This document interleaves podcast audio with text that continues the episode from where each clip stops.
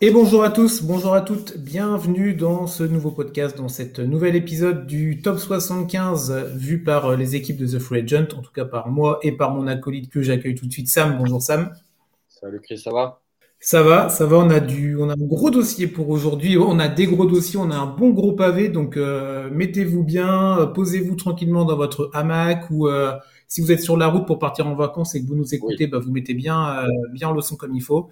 Et euh, là, on est parti pour un bon moment. On vous annonce, ça va pas durer 10 minutes. Donc, on prend le temps. Aujourd'hui, on va donc revenir, bah, comme chaque semaine, évidemment, sur euh, sur les joueurs de la liste établie par la NBA sur le ce fameux top 75 all time, donc euh, euh décidé donc par euh, par la ligue. Et cette semaine, on chamboule un petit peu ce qu'on avait prévu de faire avec avec Sam. On va non pas parler de cinq joueurs, mais on va en parler de six pour une raison bien particulière. On a appris il y a quelques jours malheureusement le décès de Bill Russell, euh, légende icône euh, de Boston, de la NBA et même euh, bien au-delà. Bill Russell fait partie bien évidemment de ce top 75 et donc on va on va lui dédier, on va dire ça comme ça évidemment à notre petite échelle, ce top 75 là et on a décidé de faire un top 75 avec uniquement euh, des joueurs de Boston et on va prendre non pas 5 mais 6 joueurs de Boston pour rendre hommage au maillot numéro 6 que portait Bill Russell. Voilà. Donc 6 joueurs, 6 joueurs de Boston. Donc euh, si vous êtes fan des Celtics là normalement vous allez devoir vous régaler pendant euh, tout le temps qu'on va passer ensemble mais même pour tous les autres évidemment. On va là on va aller fouiller dans l'histoire dans la belle histoire et la grande histoire de la de la NBA. On va d'abord évidemment commencer, si tu le veux bien, euh, Sam, bah, par parler de celui qui nous a quitté il y a quelques jours, hein, bien sûr. Euh, Bill Russell. Alors, on va pas vous faire, vous inquiétez pas, on va pas vous faire 45 minutes sur lui. Euh, beaucoup d'articles sont sortis, que ce soit par The Free Agent ou même par des médias généralistes. Il y a des émissions qui sont sorties, il y a des podcasts également. Il y a une émission qui a été faite en début de semaine par les équipes de The Free Agent, par par Maxime et Cédric. Cédric qui est un grand fan de Boston, donc il avait pas mal de choses à dire. Vous retrouvez ce podcast évidemment sur vos plateformes favorites. Donc on va pas faire de, alors on va faire de la redite oui et non parce que les choses qu'on va dire c'est des choses que tout le monde a déjà dit, mais on va essayer, on va en parler. On va en parler comme on va en parler, comme on va parler des autres joueurs comme les autres joueurs qu'on a aussi évoqués dans les précédentes semaines, parce qu'on n'est pas notre premier épisode du, top 75. Donc voilà, mais c'était important de, de parler de, Bill Russell. On aurait préféré en parler dans d'autres circonstances et en parler comme un des autres joueurs, évidemment, de cette, de cette liste-là. Mais, euh, mais c'est l'histoire et c'est ainsi qu'elle est faite. Donc Bill Russell, 11 titres de champion, 12 fois All-Star, 5 fois MVP, un titre euh, olympique au JO de 56, draft de 56, choix numéro 2.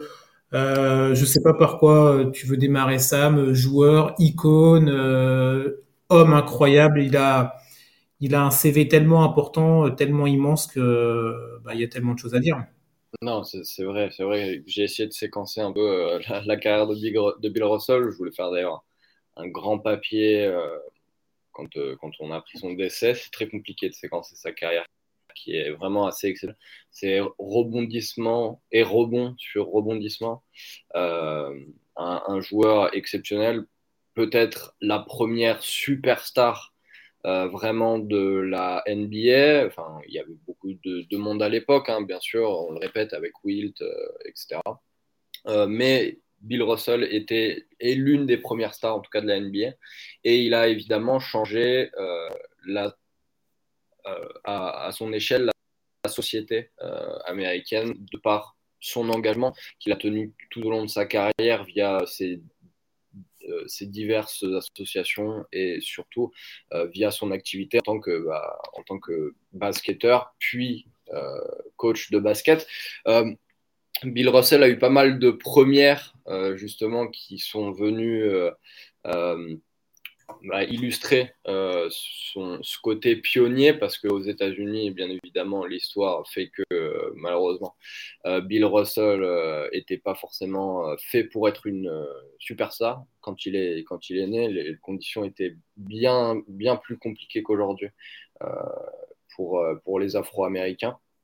et du coup, Bill Russell est le premier coach afro-américain de de la NBA, de l'histoire de la NBA, puisque Bill Russell est devenu coach pendant sa carrière de joueur. Alors ça, c'est aussi assez rare. Euh, il est devenu coach en 1966, Il a d'ailleurs été ensuite le premier coach afro-américain dès la saison suivante euh, à gagner un titre de champion NBA en 1968, toujours avec les, avec les Celtics, bien évidemment. Euh, et ensuite, euh, il a été le premier afro-américain à être euh, intronisé au Hall of Fame en tant que joueur, puisqu'il y avait un coach d'une équipe de Harlem qui, avait été, qui avait été intronisé auparavant, mais il n'avait jamais été coach en NBA. C'était une ligue un peu à part. mais du coup, c'est ça que je retiens de Bill Russell, c'est le premier à l'avoir fait, le premier à avoir montré la voie, le pilier de la première dynastie de l'histoire, hein, plus ou moins quand même, puisque les, les, Celtics empochent donc 11 euh, titres euh, tout au long de sa grande carrière. Euh, il deviendra ensuite GM et coach des, des Supersonics de Seattle. Ça, c'est quelque chose qui est, qui est, un peu moins connu, mm. entre 1973 et 1977. Euh, il reviendra ensuite en NBA en 1987 pour être euh, coach et GM. ça, c'est assez rare euh, également. des Kings de Sacramento à 53 ans, sans réel succès. Hein. Il fait que 58 matchs avec eux et après, après il s'en va. mais donc voilà, Bill Russell, un pionnier, des records au rebond de fou furieux. il se bat avec, il s'est battu toute sa carrière avec Will Chamberlain. Il l'a battu en termes de titres, pas en termes de record de rebond puisque Bill, euh, Russell a.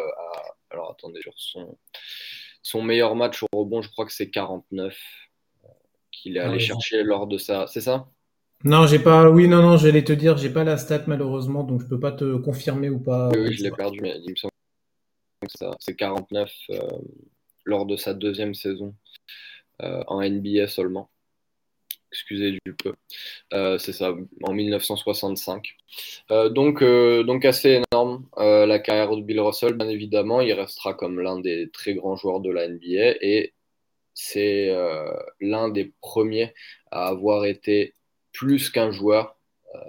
et, c'est ce qu'essayent de revendiquer aujourd'hui pas mal, pas mal de, de, nos stars. Donc, donc voilà, un joueur très engagé c'est tout à fait à son honneur, bien évidemment.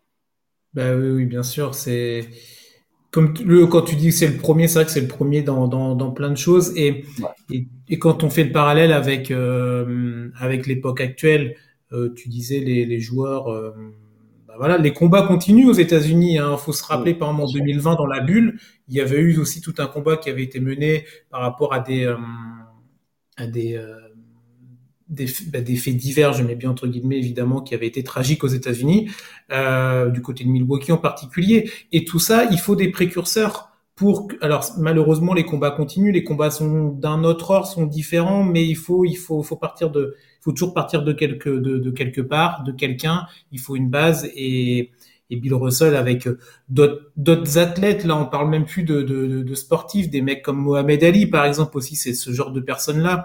C'est des, c'est des gens qui incarnent bien plus que le sport, qui incarnent bien plus que leur sport. Euh, ils représentent des valeurs euh, sociales, des avancées pour, pour eux, pour leur communauté, si on peut s'exprimer ainsi, et pour, et pour tout un pays. Et c'est, c'est quelque chose qu'il faut, qu'il faut prendre en compte. Et c'est peut-être ça le plus important dans sa carrière, dans son histoire en fait. Euh, oui, il y a les 11 titres et personne n'a jamais fait mieux. Oui, il y a les récompenses, il y a tout, il y a tout ce qu'on a dit, il y a tous les points, il y a toutes les stats, y a... et ça fait partie, ça fait partie de ça aussi. Et c'est aussi pour ça qu'il est aussi euh, qu'on s'en souvient et que l'hommage a été tellement fort quand on quand on voit tous les hommages qui ont été faits à sa disparition ces, ces derniers jours. Ils viennent évidemment du monde du sport, euh, Magic, Shaq, Jordan et, tous les autres évidemment, LeBron et compagnie, mais du monde de la politique, du monde de Barack Obama, de parce que c'est quelqu'un qui incarne bien plus que qu'un simple sportif, si euh, voilà, même si euh, c'est tout à fait honorable d'être d'être sportif évidemment. Pour pour aller dans ce côté-là, c'est vrai que il est né en 1934, il est né en Louisiane, il est né dans dans le sud de la Louisiane où bon, alors déjà à l'époque c'était compliqué et encore plus dans cette région-là où il y avait vraiment une, une forte encore euh, discrimination raciale. Donc euh, euh, c'est très compliqué pour alors pour lui évidemment parce que là on parle de lui, mais pour tous les gens qui étaient dans cette époque-là. Mais ça a été compliqué dès, dès le départ. Euh, dans les dans les combats qu'il a menés, il y a une de ce que j'ai noté en 1963, il a participé tout à l'heure on parlait de, de d'icônes d'incarnation pour des représentations sociales. Et en 63, il a participé à la marche de Martin Luther King. Voilà, encore un autre nom dans l'histoire des États-Unis et même dans l'histoire mondiale qui c'est majeur et c'est c'est des voilà, c'est c'est capital et c'est des gens qui ont fait avancer la société évidemment. En 2000, 2011, il a obtenu la médaille hein, de la liberté, médaille présidentielle par Barack Obama. Je crois que c'est la plus haute distinction possible là-bas. Euh, aux États-Unis pour bah, pour tout son combat contre le racisme. Et comme tu l'as dit ça a été ça a été un combat qu'il a mené jusqu'au bout. Euh, voilà. Moi c'est vraiment ça que je que je voulais vraiment mettre en avant même si là on en a parlé de façon très très euh, concentrée. Comme on l'a dit on vous invite bah, Sam tu tu tu tu, tu non tu vas le sortir c'est prévu, ouais. C'est prévu. Donc voilà, vous allez pouvoir. Tu seras plus sur l'aspect sportif peut-être ou humain ou les deux? Comment tu Sur euh, bah, le côté précurseur dans plein de domaines différents en fait, justement. Donc voilà, vous aurez euh, bien plus d'éléments euh, dans l'article que Sam va sortir dans les prochains jours. Vous avez des articles américains, français sur voilà. vous tapez Bill Russell, là vous avez les premières pages qui tombent, c'est c'est des articles généralistes, hein, c'est Le Monde, c'est 20 minutes, c'est euh, voilà, c'est au-delà du sport et euh, et c'est peut-être le seul joueur dans cette liste-là où on va plus peut-être se concentrer sur euh, l'aspect humain et tout ce qu'il aura représenté, tout ce qu'il aura apporté, plutôt que pour ses performances sportives.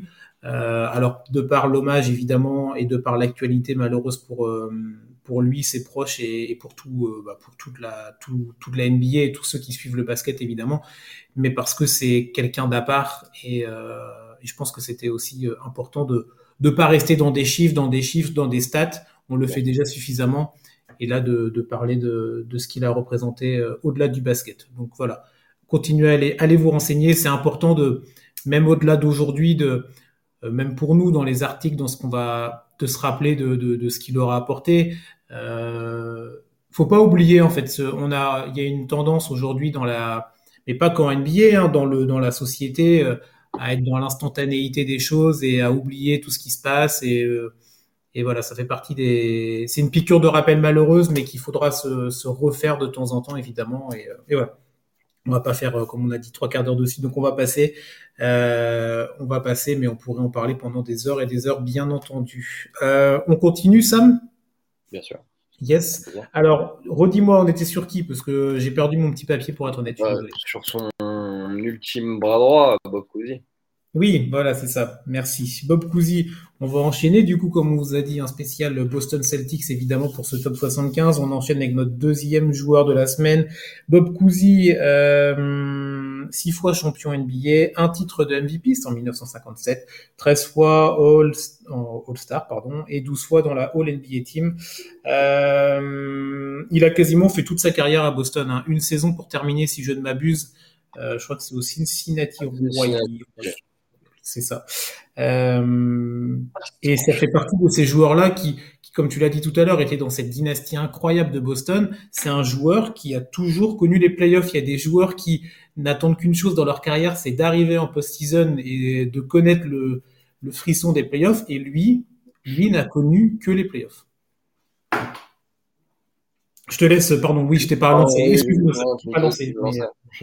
Euh, bah Ouais, oui, tout à fait. Bob Cousy, c'est une carrière, comme tu dis, assez phénoménale, euh, portée par, par ses succès, ses six titres euh, en tant que champion. Mais encore une fois, c'est un vrai précurseur et c'est assez dingue euh, de regarder des highlights de Bob Cousy, même aujourd'hui. C'est un meneur qui était hyper flashy pour l'époque. C'est un truc de fou. Il faisait des passes dans le dos, des passes en arrière. Euh, des passes entre les jambes à tous ses coéquipiers. Et son surnom, c'est Houdini, euh, Houdini of the Hardwood. Bien évidemment, Houdini, un, un, grand magicien. Et avec la balle, c'était vraiment ça. Euh, son côté gestionnaire lui a permis d'être huit fois consécutive euh, d'être euh, bah, d'avoir huit titres consécutifs de la ligue voilà huit fois consécutives seul John Stockton a fait mieux avec neuf fois consécutives c'était avec beaucoup plus de passes parce que John Stockton c'était un, fou furieux. mais lui, quand même, on est sur des 7, 8, 9 passes de moyenne. Par rencontre, sachant qu'à l'époque, le poste de meneur n'était pas vraiment plébiscité. Bob Cousy a vraiment transformé le jeu et c'était déjà un joueur flashy. On parle de joueurs ensuite qui sont arrivés comme Magic par exemple, et les passes de Magic s'inspire quelque part un peu des passes de euh, Bob Cousy qui a commencé quand même en NBA euh, en 1950. Donc 30 euh, ans, même un peu plus avant le prime de, Magic Johnson. Donc c'est assez dingue euh, de, voir, euh, de voir ça. J'aimerais bien savoir euh, où justement il a pioché cette inspiration, ou si c'est lui simplement qui s'est dit bah, que c'était plus simple de faire comme ça, et puis que c'était juste un génie du basket. mais encore un, grand joueur, un joueur qui sort de, New York, pour le coup il est né à New York, Bob Cousy, peut-être une petite inspiration de, de ce côté-là. mais voilà, qu'est-ce que j'avais d'autre pas très bon tireur pour le coup et qui s'est justement adapté. Euh, en faisant plus de passes, euh, en carrière, il est à 37,5% de réussite au tir. C'est pas génial. Euh, il aura une carrière ensuite assez brève hein, en tant que coach des Royals de Cincinnati. il va y rester 4, 5 saisons. 5 saisons sans aller en playoff une seule fois. Hmm. voilà. un, joueur qui qui était beaucoup mieux sur le parquet euh, que sur le bord du terrain. Oui, c'est ça. Et tout le monde n'a pas réussi sa reconversion euh, joueur-coach. Il y en a qui arrivent, mais bon, bah, c'était pas le cas de, de Bob Cousy. Et c'est vrai que moi, pour être totalement honnête, je n'avais jamais vu d'image de lui avant de travailler un petit peu sur euh, bah, pour l'émission. Et je suis allé voir les highlights. On en a peut-être vu les mêmes, mais j'ai complètement halluciné. Alors déjà, rien que pour le look, allez voir les looks des années 50, les shorts, les les chaussures, c'est un régal, c'est un vrai régal. Alors pour eux, ça doit être compliqué, mais en tout cas, c'est un vrai régal. Et j'ai, je suis resté complètement euh, bouche bée, mais vraiment sans, sans, sans déconner pour tout ce que tu dis. C'est vrai, les passes dans le dos, c'est exact quand tu as commencé ton propos par ça, ça a tilté tout de suite. C'est vrai que j'ai été j'ai complètement halluciné de voir la faculté, la capacité qu'il avait à faire ce genre de passe là, et tout qu'on voit aujourd'hui, hein, qu'on voit aujourd'hui en 2022 avec des gars euh, qui sont gainés comme jamais, qui ont un physique, mais euh, de, de, que nous on les croise dans la rue, on, on lève la tête et on comprend pas pendant 10 minutes qui, quel monstre on a en face de nous. Et là, on était sur un, un, un, gars des années 50, donc pas du tout le même morphotype, pas du tout le même physique, pas du, tout les mêmes capacités athlétiques, et pourtant c'est un régal. Allez allez regarder euh, allez regarder ces petits highlights, ça dure quelques minutes, hein, ça vous prendra pas trop de temps, mais vous allez certainement aussi être surpris si vous n'avez jamais eu la chance de regarder. C'est euh, assez stupéfiant. Euh, en creusant aussi sur son histoire, bah, il y a un chapitre intéressant, c'est que il y a une vraie filiation avec la France pour Bob Cousy. Je sais pas si tu as eu si t'as checké ça. Euh, il y a une vraie histoire parce que alors ses parents euh, ses parents ont vécu en France, son son père est né en France. Euh, ses deux, bah, donc c'est oui, ses, deux parents. Ses parents ont vécu du côté de Dijon, si je ne m'abuse, pendant pendant quelques années, avant en fait euh, de décider d'essayer bah, de, de, partir aux États-Unis pour euh, un peu le côté le rêve américain, comme comme bah, comme il y a toujours aujourd'hui, mais c'est vrai que c'était assez compliqué pour eux en France, donc ils ont décidé de quitter la France pour les États-Unis, et c'est aux États-Unis, comme tu l'as dit, à New York, qu'est né, né Bob Cousy, donc en 1928 quelques années seulement après leur déménagement. Donc il aurait très bien pu euh, être euh, bah, naître en France.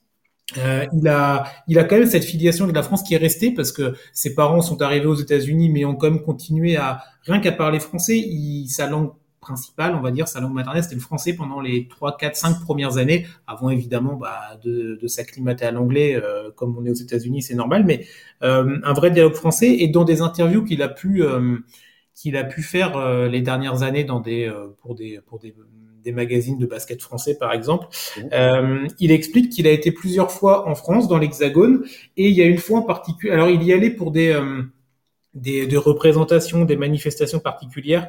par exemple, c'était une tournée qu'il pouvait faire. Je crois que c'était avec la marque Gillette. Euh, la marque de rasoir, voilà. Non, mais c'est tout bête. Mais voilà, il y avait des tournées promo, mais pour lui, c'était l'occasion de découvrir la France, de découvrir un pays bah, où ses parents ont vécu pendant de nombreuses années, sur lequel il y a une vraie filiation. Et il y a une anecdote assez intéressante, assez drôle où il disait, il est retourné, je crois que c'était en 1962, euh, il est retourné dans la ferme familiale en fait là où ses, euh, ses parents euh, ont vécu une partie de leur temps. Et du coup, il expliquait que si ses parents n'étaient pas venus aux États-Unis et que lui était né en France, alors ça avait beaucoup de si évidemment, mais en fait, il aurait peut-être pas été le joueur et le champion que l'on connaît. Il aurait peut-être été un Français lambda euh, qui bah, qui serait resté, qui aurait travaillé la terre, qui serait agriculteur, fils d'agriculteur et qui aurait perpétué les traditions dans une époque où évidemment souvent les enfants faisaient le même métier que les parents. Donc euh, des fois, tu te dis que euh, ça, peut se jouer à pas grand chose. Voilà, une décision familiale dans les années, dans les euh, fin des années 25, années 30, de se dire bon bah voilà, on quitte le, on quitte la France pour aller aux États-Unis. Naissance de l'enfant qui va, qui va, bah, qui va vivre sous le, le, le, le mode de vie américain et new-yorkais en particulier, qui va devenir le joueur incroyable qu'il est. Donc voilà. Donc il y a une petite filiation avec la France Évidemment, il n'est pas français, il n'a pas, il n'y a pas la double, nationalité, tout ça, mais euh, c'est une petite euh, petite anecdote euh, qui était qui était plutôt rigolote, en tout cas que que j'ai aimé que aimé lire et voilà qu'on vous partage. pour, pour Bob Cousy, parce que bah, finalement, c'était entre guillemets un peu, je mets bien entre guillemets, le, un premier Français avant l'heure, parce qu'on a eu des Français hein, en NBA évidemment, mais dans des temps beaucoup plus contemporains. Et là, on était sur les années 50-60. Mais c'est vrai que c'était un, joueur avec un style vraiment atypique pour l'époque, hein, on dit bien pour l'époque, et euh, qui a dû euh, tracasser pas mal de, de coachs et de défense adverses qui n'avaient jamais dû voir ce, ce genre de, de larron là en face et dire mais comment il fait le gars? Comment on va comment on va arrêter ça alors? Après comme tu l'as dit d'autant qu'avant euh, les passes dans le dos étaient interdites. Ah bah ça je savais ah ouais c'était interdit ouais, tu pouvais pas passer le ballon dans ton dos ou, ou entre tes, tes jambes je crois. Mais, mais ouais ouais c'était c'était vraiment euh, la nouveauté complète. Quoi. Donc, euh, pour, pour, les défenses, c'est très dur de s'adapter. Bah c'est ça, en fait, c'est ça, exactement. Donc euh, voilà pour, pour Bob Cousy. On continue notre petit tour de nos Bostoniens dans cet épisode-là. Troisième joueur, John Alvicek. On est d'accord? On est d'accord, c'est bien, on a la bonne, on a le bon rythme. on continue à, à, égrener le temps et les, les, dynasties et les périodes et les époques époque glorieuse pour Boston évidemment, qui n'a pas connu que des périodes glorieuses. On en reviendra quand on s'approchera de la fin des joueurs un peu plus modernes, mais là en tout cas, on est sur euh, des époques, des époques bénies pour les pour les Bostoniens. Euh, draft 1962, c'est le septième pick hein, pour euh, Havlicek. Huit titres de champion, voilà. Donc là, on est que sur des joueurs qui sont un minimum pour l'instant six titres. Hein. On a eu 11, 6, 8, on est plutôt pas trop mal. Euh, un titre de MVP des finales en 74, 13 titres de All-Star, huit fois dans la All NBA Defensive Team. Euh, il a passé toute, ses, toute sa carrière à Boston, si je ne m'abuse. Tout à fait. Je crois que c'est ça. Euh, un, un, joueur incroyable qui est dans les livres des records hein, de Boston dans énormément de catégories et, euh, et, euh, et, un joueur, un joueur qui euh, qui a fait partie de ces joueurs-là. Juste cette petite anecdote là et après je te, je te laisse la main. Euh, quand il a été choisi à l'époque de sa draft en NBA, c'est ce que je vous disais donc en 1962, il était donc draft NBA, mais également draft NFL. Euh, les Cleveland Browns étaient intéressés par lui, alors qu'il n'avait pas un très gros cursus universitaire sur le sur le, le basket, euh, sur le foot américain, pardon. Mais il avait été aussi euh, drafté par cette équipe des Browns, finalement coupé par l'équipe voilà. Mais il y avait eu, euh, rappelle-toi, on en avait parlé dans, je crois que c'était dans l'épisode 2 de Dave Debuchir, euh, qui à l'époque aussi, lors de sa draft, euh, il était, mais alors lui c'était pire parce qu'il avait fait de la NBA et de la MLB. Parce que voilà, Free Agent, évidemment, c'est les quatre sports majeurs américains. Donc hop, les petites passerelles. Mais euh, voilà, on en avait parlé déjà avec Debuchir, mais il y a un autre joueur, même si lui, il n'a pas fait NFL et NBA, mais il avait été drafté euh, Havlicek par la NBA et par la, par la NFL. Il a choisi la NBA et je pense que c'est plutôt un bon choix de carrière, euh, Sam. Ah bah, plus qu'un bon choix de carrière, ouais, en effet, euh, puisque John Havlicek, on parle de plein de stars de Boston, on a parlé de Larry Bird, etc. Euh, mais c'est bien John Havlicek qui est le meilleur marqueur de l'histoire de cette grande franchise euh, qui est, euh, Boston. Euh, et euh, c'est assez dingue de regarder la, longévité du bonhomme, puisque euh, sur les 1, 2, 3, 4, 5, 6, quinzaine de saisons. oui, c'est ça, 15 saisons où il va jouer en NBA. il, enfin, il y a une seule fois où il tombe à 71 matchs et après, euh, jamais il, va descendre en dessous des 75 matchs joués. C'était un physique absolument exceptionnel. Euh, il a tenu sur une longueur et dans une différence de jeu quand même, puisqu'il arrive en NBA en 1962 et il part en 78. Il vit vraiment la transition euh, du basket vraiment old school, converse, au, au, quasiment au premier deal euh, avec, euh, avec des joueurs majeurs. Euh, en fait, il, part de Boston la saison qui précède l'arrivée de Larry Bird. Bah, c'est la même la saison où Bird est drafté, mais après pour des histoires de contractuels, euh, Bird peut pas jouer l'année de sa draft, donc en 80, 78. 78, 79, il peut pas jouer, il jouera en 79, 80.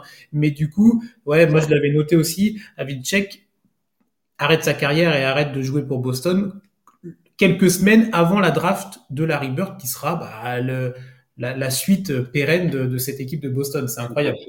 Tout à fait. Et Havlicek, c'est vraiment euh, le symbole justement de cette longévité des Celtics de Boston, puisqu'il arrive dans la dynastie de Larry Bird, de, Bill Russell, mm-hmm. euh, représenté par Bill Russell, mais avec Bob Cousy, euh, avec, avec Sam Jones, par exemple, dont on a déjà parlé.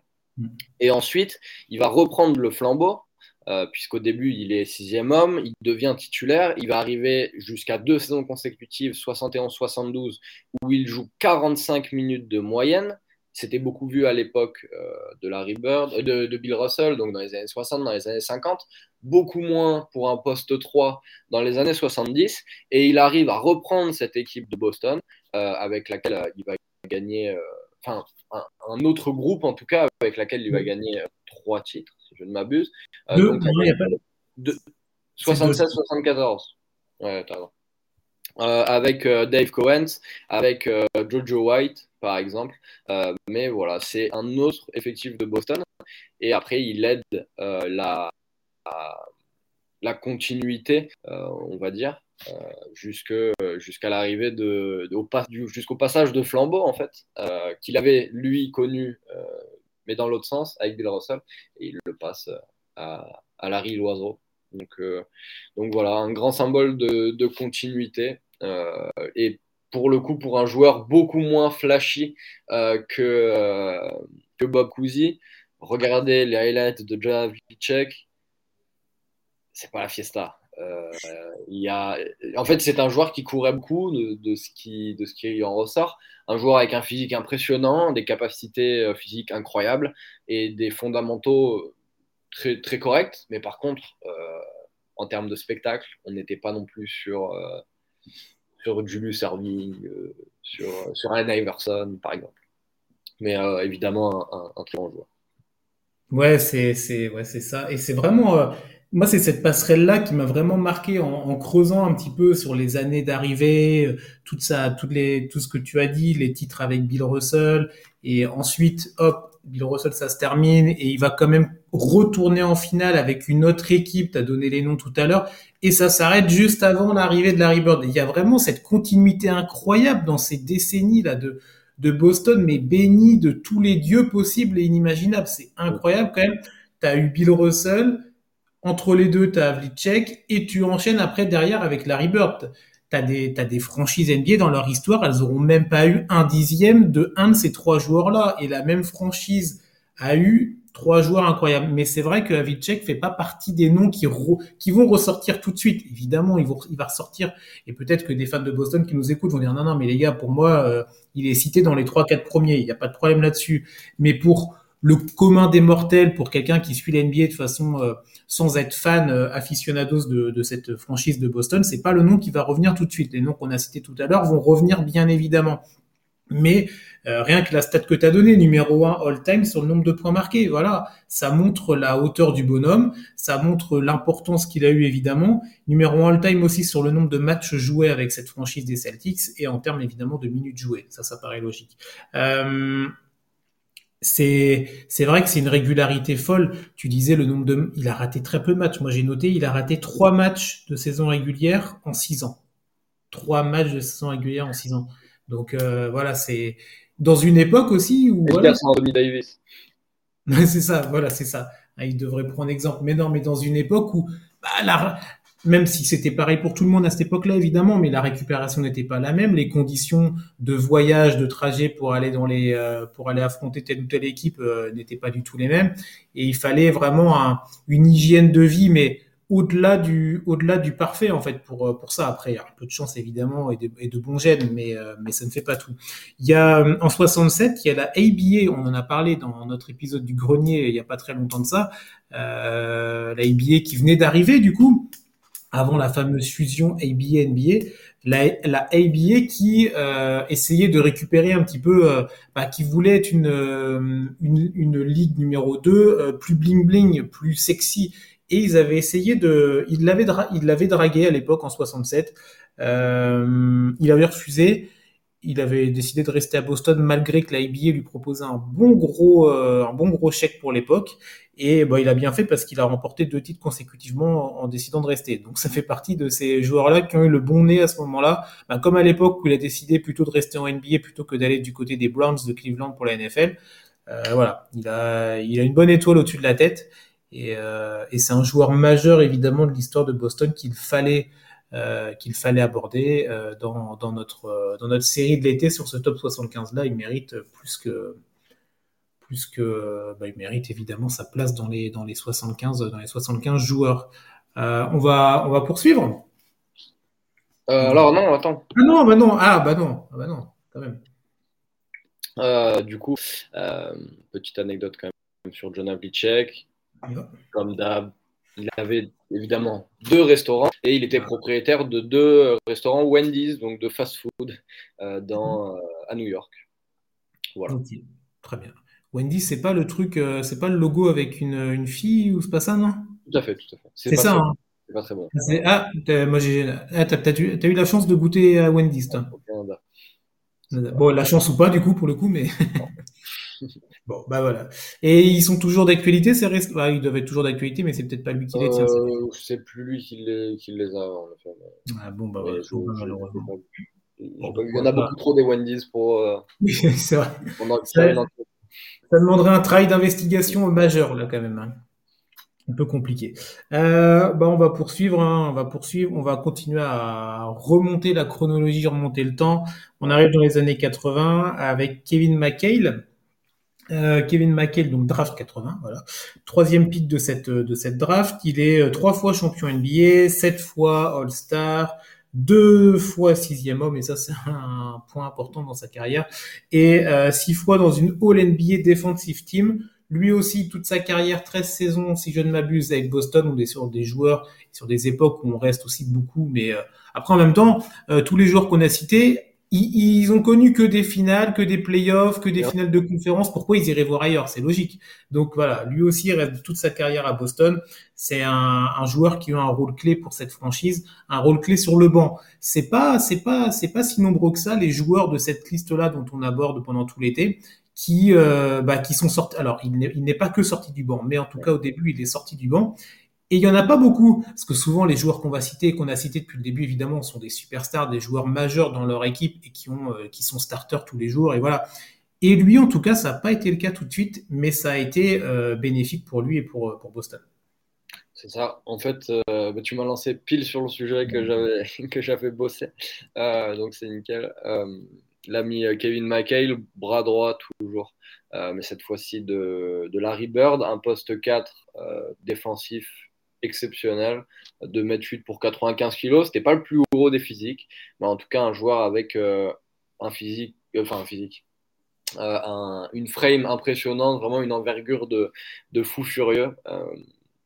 mais, mais Kevin McHale, justement, on parle par exemple d'un Manu Ginobili, c'est le joueur qui revient le plus quand on parle de ce type de, de gars il s'est sacrifié pour l'équipe, il aurait pu avoir un statut de star euh, et il s'est cantonné à, une place de sixième homme.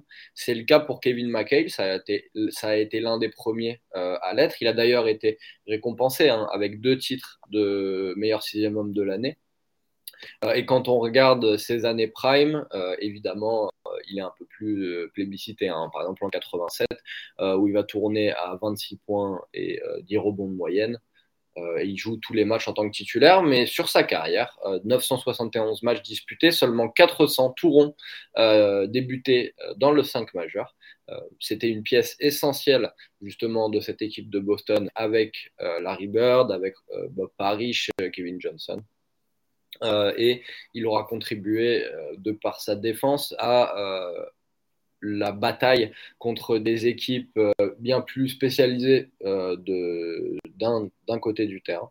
Par exemple, les Pistons, ou contre, qui il avait marqué 56 points, l'ami Kevin McHale. Crois que Chris t'aime bien cette, anecdote, puisque trois jours après, il se passe un petit truc. Euh, oui, mais, euh, non, mais j'étais en train de me dire, attends, mais cette anecdote-là, ça revient. Et oui, on en avait parlé, c'était avec Bird derrière qui lui dit, non, mais McHale, continue, continue, parce que sinon, euh, je vais te battre ton record. Je crois que c'était neuf jours après, il l'avait battu, c'est ça? Trois jours, pardon. Trois, jours après à New York. Bah voilà. Oui, on en avait parlé. Mais c'est ça qui est bien, c'est qu'on on, s'auto-rappelle les trucs qu'on a dit il y a quelques semaines. Donc, et, et, donc voilà, 56 points contre Détroit. Euh, contre une des meilleures équipes défensives de tous les temps. Il ne l'a pas fait non plus contre des Branquignols, hein, mm. McHale, euh, qui euh, bah, a montré justement qu'il pouvait être un grand scoreur, qui a montré qu'il pouvait être un grand joueur, mais qui a préféré utiliser ses talents pour le collectif. Et c'est tout à son honneur, c'est assez rare pour le coup. mais donc voilà, un, joueur exceptionnel, toujours Kevin McHale. C'est ça, a que des, que des, des joueurs incroyables. Oui, ouais, c'est vrai que je le dis à chaque fois, mais c'est. Ouais, non, mais il faut pas, faut pas banaliser l'incroyable. Hein, mais, euh, et, et, et c'est vrai que le collectif d'abord, le sixième homme, donc comme on a dit deux titres de sixième homme. Mais quand on regarde, quand on reprend un petit peu les, les livres de stats sur les, les, perfs all-time du côté de Boston, euh, les stats, euh, voilà, les, les meilleurs stats euh, individuels, et ben Kevin McKay, il est quand même, il est dans le top 5, ouais, dans le top 10, on est gentil dans pas mal de catégories. Hein. Il est cinquième au point marqué, il est sixième au rebond, il est quatrième en match joué, il est deuxième au contre, ça montre aussi la défense du gars, et aussi la défense du gars, la défense rugueuse. Il est numéro 6 dans le nombre de fautes qu'il a causé dans l'histoire de cette équipe de Boston. Il y a, alors, je sais pas si tu, ça te dit quelque chose, euh, saison 83-84, finale contre les Lakers. Match 4, je crois que c'est au Staples Center, si je dis pas de bêtises, avec une faute, mais c'est même plus une faute, c'est un attentat incroyable que va faire Kevin McCabe sur, euh, comment il s'appelle, Kurt Rambis, le pauvre Kurt Rambis. Allez regarder la vidéo. Euh, c'est pas long, hein, vous la trouvez sur YouTube rapidement, mais c'est un coup de la corde à linge pour ceux qui regardent le catch. Euh, vous allez voir tout de suite de quoi je veux parler.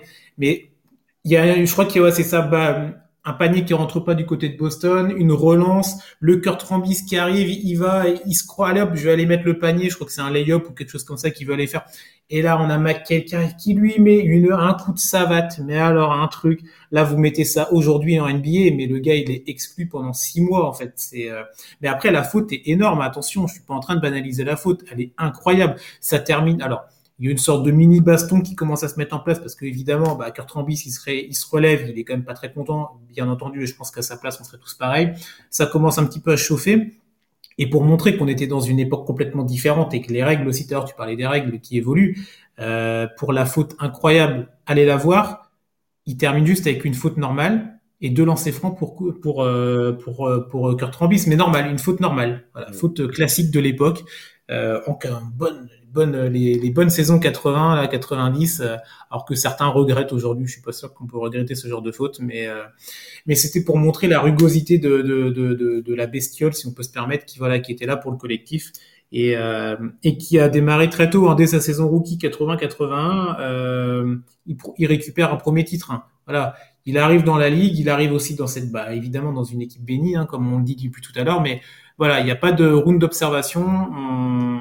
Dès la saison rookie, c'est euh, c'est euh, c'est le c'est le titre. Après, c'était un petit peu plus compliqué. Et il y a eu une période où il avait failli signer au Knicks. Ça se joue à pas grand chose, ou du coup ça se ça décide de pas de, de pas se faire malheureusement, bah, malheureusement ou pas. Mais euh, ça a failli ça a failli signer à New York pour pour McHale. Et et en, je, je, l'avais mis sur le groupe privé, euh, je sais pas si du coup c'est plus pour ça que je mets ça, mais en regardant un petit peu McHale, euh, on parlait d'un joueur sixième homme, collectif, tout ça, mais alors il a quand même un, en 87, il est dans la First Team All NBA, Je vais juste vous donner le nom de la First Team All-NBA de 1987. après, vous irez comparer, euh, c'est toujours rigolo, je fais des comparaisons avec, je sais pas, l'année que vous voulez, mais juste les noms. Donc en 87, donc évidemment Kevin McKay, Larry Bird, Hakim Olajuwon, Magic Johnson, Michael Jordan. Voilà. c'est non mais et, euh, et euh, je crois que c'est ça montrait le mais le comment j'allais comment on peut dire ça mais le vivier mais c'était même plus un vivier c'était il y avait des talents à tous les noms les juste les cinq noms qu'on vient de citer en fait euh, quand on regarde les cinq aujourd'hui alors les joueurs sont très intéressants évidemment sont très forts mais rien que ces noms-là c'est des noms qui sont dans la légende de la NBA pour des décennies et encore et encore et même nous il y a des joueurs qu'on n'a pas vu euh, dans, dans qu'on n'a pas vu en direct ou qu'on a vu que des highlights dans leur carrière mais Juste ces noms-là sont des icônes et ces noms-là dans la saison 87 jouent en même temps pour des franchises différentes mais sont dans le même 5 de départ. C'est bon, bref, c'est juste euh, moi ce 5 là m'a complètement fait halluciner. Euh, je pense que c'est peut-être le 5 all-time all-time de chez all-time. Après on pourrait peut-être comparer avec d'autres mais je pense que là le niveau est très très haut quand même. Mais voilà, McCain qui du coup est peut-être le nom le moins ronronnant, le moins ronflant des quatre autres que je vous ai donné quand même parce que là euh, c'est des tauliers en face et bah il était quand même dans cette équipe-là. Donc ça montre quand même toute l'importance qu'il a eu dans cette équipe de Boston, malgré qu'il y ait une partie de sa carrière en tant que joueur de banc. Et ça montre et ça démontre, s'il le fallait, que euh, la NBA c'est pas juste cinq joueurs. C'est tout un collectif évidemment. C'est une banalité de le dire, mais c'est euh, quand même quelque chose qu'on peut tendance, peut avoir tendance à oublier ou dire bon bah ok il y a les cinq là et les autres euh, ils vont jouer quelques minutes, mais non non le sixième homme, le septième sont des, atouts majeurs et encore plus quand on a des joueurs de, ce calibre-là. Voilà pour, euh, pour Ken Petite anecdote gustative sur, gastronomique sur lui ou c'est bon? Malheureusement, je n'aurai que celle sur, sur John Havlicek aujourd'hui. Déjà très bien. à Boston, il y a pas beaucoup de restaurants apparemment. Oui, mais on va s'en contenter, ce sera, ce sera déjà pas mal. Là, on va faire un bon, un bon saut en avant. Hein. Euh, on a, on a terminé les, décennies 80, 90, euh, même 2000. On va, on s'approche gentiment si 2006. Avec, euh, avec notre dernier. Alors, on va les faire séparément, mais ils sont liés de toute façon. C'est Paul Pierce et Kevin Garnett, des noms qui vous font peut-être, euh, qui, hop, voilà, ça revient peut-être plus facilement pour ceux qui nous écoutent, qui euh, qui ont peut-être moins d'histoire de la NBA euh, en tête. Euh, Paul Pierce, Kevin Garnett. Bon, on va commencer par Paul Pierce, c'est lui qui est arrivé en premier parmi les, les deux là, les deux, bah, les deux derniers larrons qu'on doit voir cette semaine. Euh, draft 98. Donc si j'étais en train de dire des bêtises quand je parlais de, on parlait plus de 90. Si, si, fin des années 90. Draft 98 pour lui. Euh, pick numéro 10 pour Paul Pierce. Un titre de champion évidemment. Euh, il se partagera le même avec euh, avec Garnett. C'est le titre de 2008 le dernier titre pour cette, euh, cette franchise de Boston. Euh, MVP des finales, tant qu'à faire pour, euh, pour Paul Pierce, et 10 fois All-Star. 15 saisons à Boston pour, pour Paul Pierce, avant une fin de carrière un peu plus mineure, on va dire, ou en tout cas qui, qui sera moins intéressante. Mais un personnage un des derniers. Alors aujourd'hui, on a une équipe de Boston qui, qui a des, des, très bons joueurs et des joueurs qui envoient des Marcus Smart, des Jason Tatum. Il y a du bagou, il y a du répondant, mais alors Paul Pierce, en termes de répondants, en termes de hargne, en termes de joueurs qui se donnent à 850% tous les soirs, c'est quand même, euh, c'est quand même quelque chose, Sam. Exactement, exactement. Paul Pierce, euh, un joueur euh, exceptionnel. Et alors, Chris, moi aujourd'hui, pour parler de lui, c'est pas le joueur que je préfère mhm. de, la, NBA. Mais il y a une partie de sa carrière qui m'intéresse un peu plus que le reste. Mhm. Je vais te faire une petite question. Tranquille. Euh, quel est le point commun entre Paul Pierce, euh, Kyle Kuzma, Markel Fultz, Jalen Brown et Colin Sexton? Wow. bah, Je sais pas, ils sont, tous, ils sont tous nés au même endroit ou ils ont une, filiation particulière, non? Non, tout ils ça. font tous partie du gros trade qui a eu lieu donc en 2013 entre les Celtics oh, et, euh, les Nets, un, un, trade qui a toujours des effets énormes aujourd'hui, puisqu'à l'époque, donc, les Celtics envoient KG, Paul Pierce, Jason Terry et DJ White euh, contre contre plein de pics de draft, euh, Chris Humphries, Chris Joseph, Gerald Wallace, cinq joueurs. C'était un gros bordel. Euh, et alors, c'est des joueurs, donc que, des noms que je t'ai donnés, Kyle Kuzma par exemple, Jalen Brown, Markel Fultz, Colin Sexton, qui, qui, vont jouer dans différentes franchises. Pourquoi? Parce que mhm. déjà, pour Kyle Kuzma, donc son pic est tradé de Boston à Brooklyn le soir de la draft, il est drafté par Brooklyn, mais il est envoyé avec Brooke Lopez aux Lakers contre D'Angelo Russell et Timofey Mozgov. Donc déjà un gros trade, euh, qui, a façonné un peu la, ligue ensuite et l'histoire de, des Nets qu'on voit aujourd'hui. Pour Colin Sexton, c'est encore mieux. Euh, il est d'abord donc son pic est envoyé de Brooklyn à Boston cette fois-ci, et ensuite il sera dans le package euh, qui va être euh, organisé par Danny Ainge pour attirer l'ami Kyrie Irving en provenance de Cleveland. Donc Colin Sexton est dans le trade, tout à fait. Mhm. Pour Markel Fultz, c'est un peu différent, mais il est échangé pic contre pic à Philadelphie. Philadelphie récupère donc le pic qui donnera Markel Fultz. Boston, euh, ce sera plus le pic euh, de Jason Tatum. Je ne sais pas si vous en avez entendu parler, mais, euh, mais voilà. Donc, c'est un trade qui montre comment un GM peut complètement définir l'histoire d'une franchise, puisque en gros, plus ou moins, les, les, Celtics se sont débarrassés de trois de joueurs en fin de carrière, qui étaient d'ailleurs en fin de contrat, pour récupérer l'ossature de leur équipe actuelle qui les a menés donc en finale NBA cette année. Euh, et un, énorme travail de Danny Ainge. Paul Pierce en est euh, l'un des symboles. Kevin Garnett également. On parlera évidemment tout à l'heure.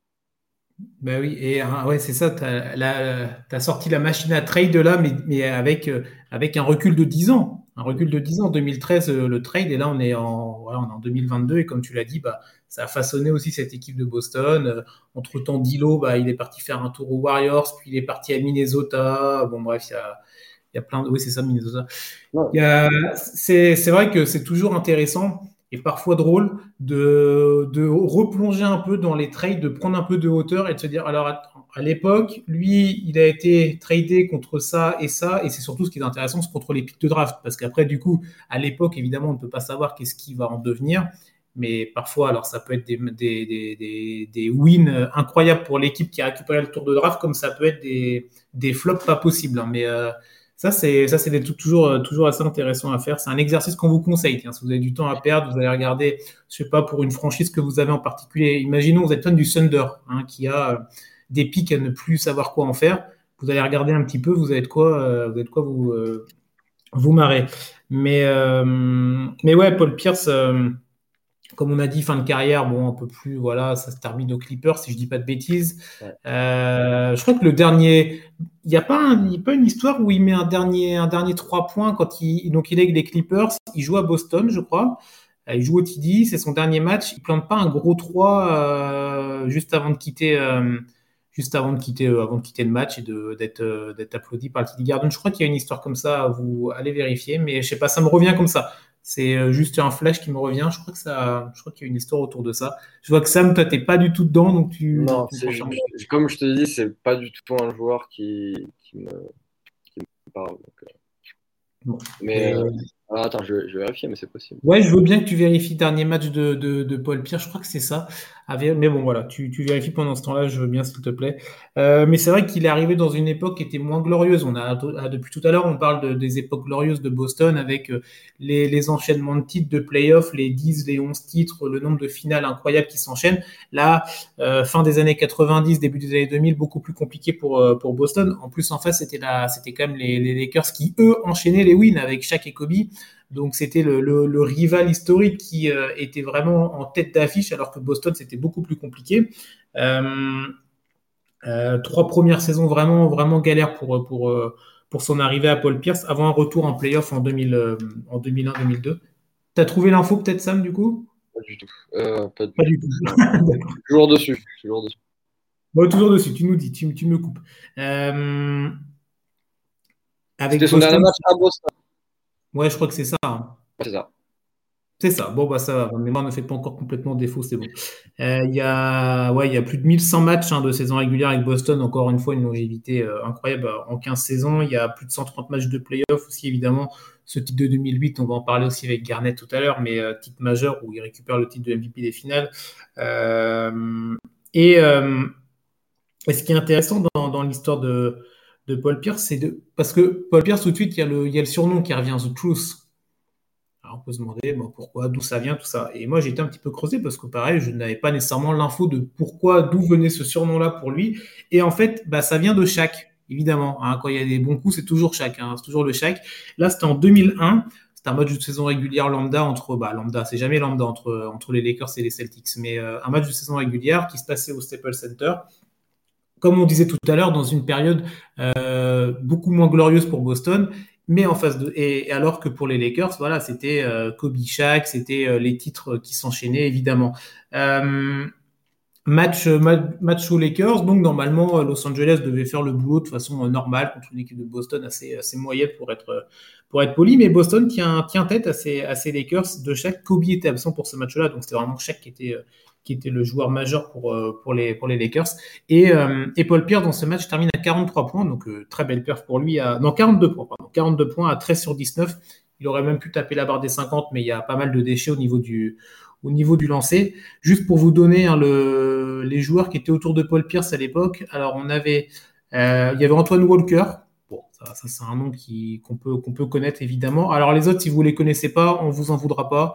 Euh, il y avait, alors, moi je les découvre. Hein. Il y avait Mark Blount, Brian Stis, Randy Brown, Vitaly Potapenko. Alors celui-là, euh, même toi, je pense que tu le connaissais pas. Non, c'est bon. Non, malheureusement. Vitaly Potapenko et euh, Walker McCarthy dans le roster. Voilà, donc c'était vraiment une époque Boston. Tout à l'heure, on parlait des joueurs euh, dans d'autres décennies. Là, c'était vraiment très compliqué. Et il y avait Paul Pierce, jeune Paul Pierce, mais Paul Pierce qui termine à 42 points. Euh, chaque, du coup, a dû euh, s'employer, victoire des Lakers quand même à la fin de ce match-là, mais euh, dans un match qui normalement aurait dû dérouler, tourner facilement pour Los Angeles, bah, chaque, il a quand même dû aller s'employer. Et en conférence de presse, en sortie de match, il, attrape un journaliste et chaque comme il est, grande bouche comme il est pour être poli, commence à dire bah voilà, moi je suis Shaquille O'Neal et Paul Pierce et pardon, excusez-moi, mais c'est pas moi, c'est chacun. Et, et Paul et Paul Pierce, c'est la putain de vérité. Euh, je savais qu'il était fort, mais pas qu'il pouvait jouer comme ça. Paul Pierce est la vérité.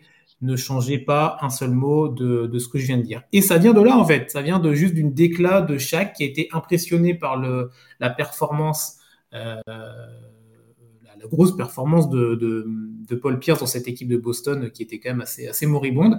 Et voilà, le surnom vient de là. Alors, c'est pas, c'est pas. Parfois, les surnoms peuvent provenir d'anecdotes incroyables ou de faits majeurs ou de, souvenirs particuliers. Là, c'est juste le gros Shaq qui nous aura sorti une punchline et qui, du coup, bah, ça restera le surnom euh, à vie pour, euh, pour Paul Pierce, évidemment, qui, euh, qui fait partie, voilà, avec Kevin Garnett, sur lequel on va enchaîner tout de suite, de cette dernière époque dorée avant aujourd'hui, même s'il n'y a pas de titre aujourd'hui pour Boston, mais là on est sur une période plutôt intéressante pour, pour cette équipe de Celtics avec Tatum euh, et compagnie. Comme Pour l'instant, je dis que Tatum, parce qu'il euh, y a un autre joueur à l'heure actuelle, il pourrait peut-être bouger, donc on va pas le dire. Mais en tout cas, avec Tatum en fer de lance, évidemment, en 2022. Mais, euh, mais voilà, la, belle époque de, la belle époque titrée pour Boston 2008, évidemment, avec, avec Paul Pierce. Notre dernier joueur, c'est Kevin Garnett, Sam? Notre dernier joueur, c'est KG, ouais. Ben oui, c'est ça. Alors lui n'a pas fait toute sa carrière loin de là, évidemment, à Boston. Hein. Euh, c'est d'abord les Minnesota Timberwolves pour Kevin Garnett, drafté en 1995, cinquième pick hein, de cette draft 95, un titre de champion donc en 2008 avec Boston, une fois MVP, 15 fois All-Star, une fois euh, défenseur de l'année, pardon, et un titre, euh, un titre olympique au JO de 2000 à Sydney il est dans une caste euh, assez, euh, assez folle. Hein, euh, Kevin Garnett, il est à plus de 20 000 points, plus de 10 000 rebonds et plus de 5 000 passes. Ils sont que 3 hein, dans la liste. Avec bah, 3 avec lui. Du coup, il y a Karl Malone et Karim Abdul-Jabbar. Donc, c'est vraiment une caste, c'est une petite table. Ils sont pas nombreux, il n'y a pas beaucoup de chaises. Et il faut, faut, arriver avec la carte hein, quand même pour ce genre de, pour ce genre de, de ligne Des grosses, grosses chaises.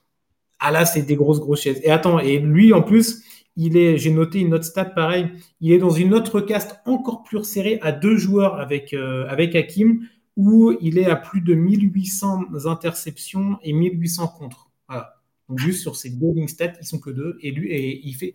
dans deux lignes statistiques où ils sont trois ou plus, bah, il est quand même fait partie des deux. Donc c'est un joueur incroyable, euh, défenseur complètement euh, complètement dingue. Un, alors un teigneux à la limite, à la limite très souvent quand même. Hein. En termes de trash talking aussi, Kevin Garnett, c'est pas mal. Euh, bah Sam, je te laisse la main sur, euh, sur, sur KG. Bah, comme tu l'as dit, hein, KG, c'est un joueur qui aime beaucoup le trash talking, donc je vais en placer une petite pour euh, ouvrir, ouvrir le sujet. il a autant de Deepoy que Joachim Noah, donc moyen, moyen comme joueur. évidemment, KG, légende de la ligue, légende défensive même si son nombre de, de deepoy euh, ne le reflète pas. Euh, c'est euh, un gros battant. Keiji, c'est un joueur qui ne veut jamais perdre dans quelque contexte que ce soit. Et il y a une, une anecdote que, que j'ai trouvée pour la préparation de l'émission qui, qui, illustre plutôt bien ça. quand il jouait à Boston, le, son coach, c'était donc Doc Rivers. Et le fils de Doc Rivers, pour ceux qui ne le savent pas, joue à NBA, euh, c'est Austin Rivers. Et Austin Rivers avait pas mal de hype autour de lui quand il était en high school. C'était un joueur avec beaucoup de confiance, très physique euh, et qui, était en train de tout réussir euh, deux crans en dessous de la NBA. Et donc il arrive à un entraînement des Celtics et Austin Rivers commence à faire un peu d'un contre un avec, avec KG et il l'appelle à un, match un contre un donc euh, entre les deux. Et au début, Keiji arrive, les, les lacets, euh, enfin ses chaussures, elles sont défaites, euh, il a, il fait pas, il a pas fait ses lacets, il est tranquille, en détente. Et Austin Rivers, il lui plante un gros 3 sur la tête et après il lui dunk dessus. Ah et Keiji, il était, bon, il était dégoûté évidemment. il, enfin, il, non, pas, il, il comprenait pas, mais il voulait pas faire mal au fils du coach ou, euh, comme il l'a dit dans, l'anecdote, laisser sortir le dragon. Et donc l'insulter en, quelque sorte, hein, du coup, ou lui bousiller l'arcade. Et euh, il a ses chaussures, donc là, tous les joueurs des Celtics se regroupent autour de, du terrain et commence à regarder le duel un contre un. KG euh, finit le match euh, en lui mettant, euh, je sais plus combien de points, je crois que c'était un match qui allait en 6, il lui met 6 points de consécutifs, terminé, et Austin Rivers va vouloir se battre avec lui, il va falloir les séparer, et il va être tellement énervé qu'il va va tout renverser dans la salle, il devient fou. Et c'est là que Keiji a dit que Austin Rivers serait un grand joueur en NBA et qu'il allait très vite venir dans la ligue parce qu'il se comportait déjà comme un professionnel. Ça pose des questions sur la vision du monde professionnel par Kevin Garnett, certes. Euh, mais euh, ça représente bien le joueur, je trouve, qui justement servait de ça comme un moteur et qui euh, jamais jouait à Miami avec qui que ce soit. Et euh, ça a ensuite été le cas, euh, ça a ensuite été au tour de Joachim Noah, justement, j'en parlais en intro, mais mhm. c'était voulu, euh, puisqu'il y a une, belle anecdote et une grande rivalité entre les deux joueurs. publiquement, hein, il y a eu des petites insultes qui ont été échangées d'ailleurs en interview. mais en gros, quand Joachim Noah arrive dans la ligue lors de sa saison rookie, il est fan de KG. Quand il était jeune, il avait des posters de lui dans sa chambre et c'était vraiment la référence. Euh, donc, on peut dire qu'il y avait des posters de Kevin Garnett dans la maison de Yannick Noah, et ça, ça me rend déjà particulièrement dingue. Euh, mais du coup, euh, bah, Joachim Noah, il arrive dans la ligue et il a un entraîneur dont je n'ai plus le nom, un entraîneur perso qui l'entraîne avant la draft et avec qui il va souvent faire des workouts, etc. Et il s'avère que c'est aussi euh, l'entraîneur, le coach personnel de Kevin Garnett. Donc ils, arrivent, premier match contre, et Joachim Noah lui dit Ouais, quand est-ce que tu vas euh, voir ce coach et tout euh, pour savoir si un jour il allait s'entraîner avec son idole en fait. Et Kevin Garnett lui dit euh, mais qu'est-ce que tu veux toi? Pour, tu sais est-ce que tu sais à qui tu parles? Et après il la trash talk pendant les courtes les courtes secondes restantes du match. Mhm. Et du coup Joachim Noah l'a mal pris et je suis allé fouiller. Et il s'avère que la deuxième meilleure performance de, l'ami du français Joachim Noah, euh, bah, c'est contre Keiji. euh, contre, les, contre les Celtics en 2010 avec un magnifique 26-12 un soir de, d'octobre. 26 points? 26 points et 12 rebonds. Ah bah, voilà. Contre, contre KG quand même. Oui, c'était pas contre eux. Oui. Grand défenseur. Euh, mais voilà, c'était une, petite, euh, une petite anecdote qu'on connaît pas trop. C'est vrai, la rivalité entre les deux est pas non plus euh, la plus brillante qu'on ait eue dans, dans l'histoire de la NBA, mais quand même assez intéressante pour en parler. Mais plus généralement, c'est vrai que KG, ça a été peut-être un, un pionnier, entre guillemets, tu vois. Tu parlais au début de son côté complet. Au niveau des passes, euh, il a fait des saisons à plus de 5 passes, plus de 6 passes, et c'était très rare euh, pour un intérieur à l'époque. Et il aura été euh, le précurseur de, ce jeu-là sur les intérieurs, un jeu qu'on revoit beaucoup plus évidemment aujourd'hui avec, avec Nico Jokic par exemple, ou même Carl Anthony Towns qui peut... Bah, c'est ça, Carl Anthony Towns qui est la, la, suite à Minnesota, tu vois c'est de, de, Kevin Garnett, qui était une icône aux Wolves, évidemment. Alors attention, on ne compare pas Tom et, euh, et Garnett. Hein. On est juste en train de dire que dans le côté pivot du, euh, du côté de Minnesota, euh, c'est vrai qu'on peut, retrouver un, peut retrouver un peu de ça. pour un vrai, pardon, excusez-moi, mais un vrai pourri hein, sur un parquet quand même, Kevin Garnett, je pense que ça fait partie de ces joueurs-là bah, tu savais que quand tu allais devoir, euh, devoir y aller pendant 48 euh, minutes euh, ce soir contre lui, bah voilà, pas, pas entendre que des que des jolis poèmes et des jolis compliments. Mais mais voilà, ça, et, et l'anecdote que tu sors sur Joachim Noah est intéressante parce que ça montre aussi que les, les joueurs, certains en tout cas, ont besoin de ça, ont besoin de cette adrénaline, de, et ont besoin un peu de se confronter pour, euh, bah, pour sortir le meilleur d'eux-mêmes. Et la perte de Joachim, quand même, 26 points, 12 rebonds contre lui, bah, voilà, il l'a pas fait. Euh, s'il l'a fait contre lui, c'est pas non plus pour rien. Donc, euh, donc c'est, intéressant. C'est vrai qu'en plus, Kevin, Garnett, il a été pendant 12 saisons à, Minnesota. Oui, on va y arriver, j'ai Minneapolis, à Minnesota. Euh, et ça a toujours été compliqué quand même. Hein. Euh, bah, Minnesota, c'est pas la franchise NBA avec le plus beau palmarès euh, en playoff et encore plus euh, en finale NBA évidemment. 12 ans à Minnesota, 8 saisons de suite de playoff. Alors en soi, très bien, ça montre que voilà, il y avait un projet, c'était structuré, mais malheureusement, ça pêchait quasiment à chaque fois au premier tour. Élimination sur élimination sur élimination premier tour. Donc bon, voilà, ça, oui, ok, euh, c'est très bien sur de la saison régulière, mais ça franchit pas le palier supplémentaire. La meilleure perf pour lui à Minnesota, c'est en, saison 2003-2004, en une finale de conférence. Donc voilà, ça c'est plus intéressant. Euh, défaite 4-2 contre les Lakers. Euh, bien entendu de cette époque en tout cas. En 2007, il est annoncé partant de Minnesota parce que bah voilà, on attendait on était à un stade où voilà, euh, Garnett voulait, euh, voulait gagner, il voulait euh, évidemment bah, que son CV grandisse bien entendu. Et c'est vrai que Minnesota ne pouvait peut-être pas lui permettre de pouvoir gagner à la hauteur de ce que lui attendait. Et il est annoncé partant. Et dans les équipes, il y avait plusieurs équipes. Moi, je savais pas. Il y avait alors il y avait Chicago, il y avait San Antonio. Ah, ça a été particulier. Il vient de Chicago, hein, d'ailleurs.